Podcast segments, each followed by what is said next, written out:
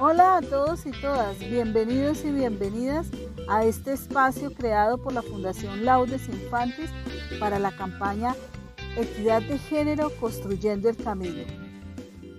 Hola, mi nombre es Daniela Lemus. Y mi nombre es Laura Lemus. Y junto a Andrea Galindo venimos trabajando como voluntarias en la Fundación Laudes Infantis este año.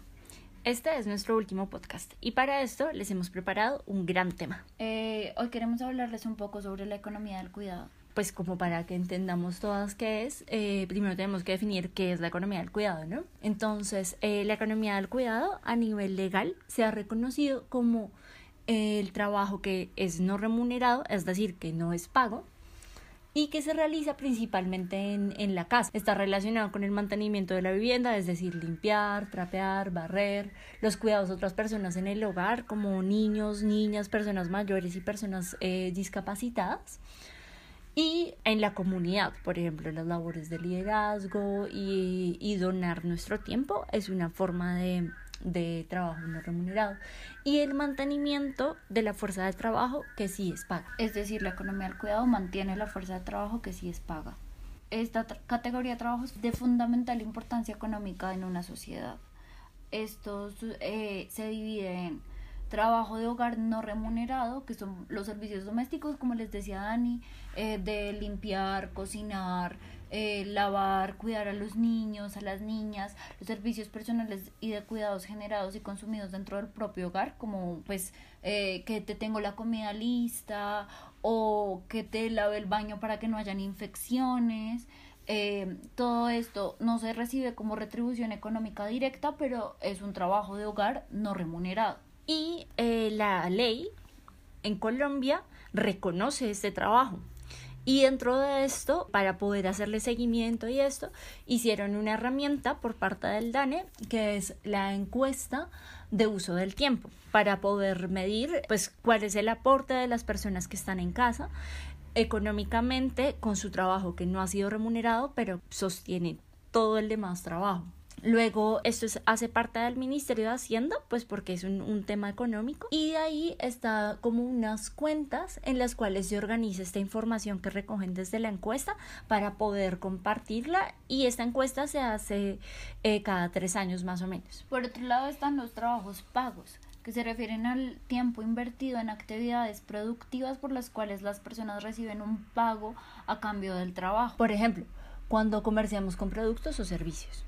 Bueno, y también están los trabajos no pagos que se refieren al tiempo en actividades productivas en el cual la persona no recibe un pago. Esta categoría se refiere predominantemente a arreglar la casa, como les venimos diciendo, a cuidar a los niños y niñas, a personas mayores o con discapacidades, pero por ejemplo los liderazgos comunitarios son trabajos no pagos siempre, por ejemplo los de Cleo y Anita, que son liderazgos muy importantes porque permiten a las comunidades resolver problemáticas y por eso es muy importante apoyar a las personas que están encomendando estos liderazgos para poder eh, llevar a buen fin estas problemáticas. También es importante apoyar los emprendimientos y los proyectos de nuestras líderes comunitarias para que ellas también puedan, además de donar su tiempo, no tener que preocuparse por qué van a comer o por cómo van a sustentarse. Por ejemplo, es muy importante que hablemos pues que estas definiciones vienen de la ley de la economía del cuidado, que es la ley 1413 del 2010. Esta ley eh, busca reconocer las labores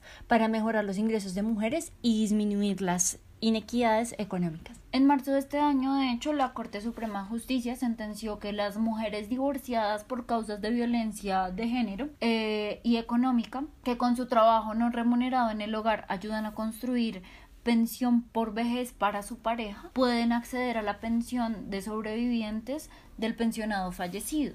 Esto significa que si en algún momento hay una situación de violencia que pone en riesgo su vida y ustedes han estado en situación o alguna persona que conozcan ha estado en situación de violencia económica en la que no tiene la libertad de irse del lado de esta persona, pueden acudir a la línea púrpura, por ejemplo, a hablar con una abogada para que les permita acceder a estos beneficios, ya que legalmente se reconoce que una parte de ese, de ese ingreso de la casa eh, les pertenece a ustedes porque es un trabajo muy grande el que se hace al hacer estas labores de cuidado. Por ejemplo, digamos que una persona que trabaja todo el día no sobreviviría sin que alguien le cocine. O por ejemplo, eh, las niñas y los niños no se pueden cuidar solos. Entonces, el tiempo que se invierte en esta crianza debe ser reconocido por el Estado y dentro del hogar.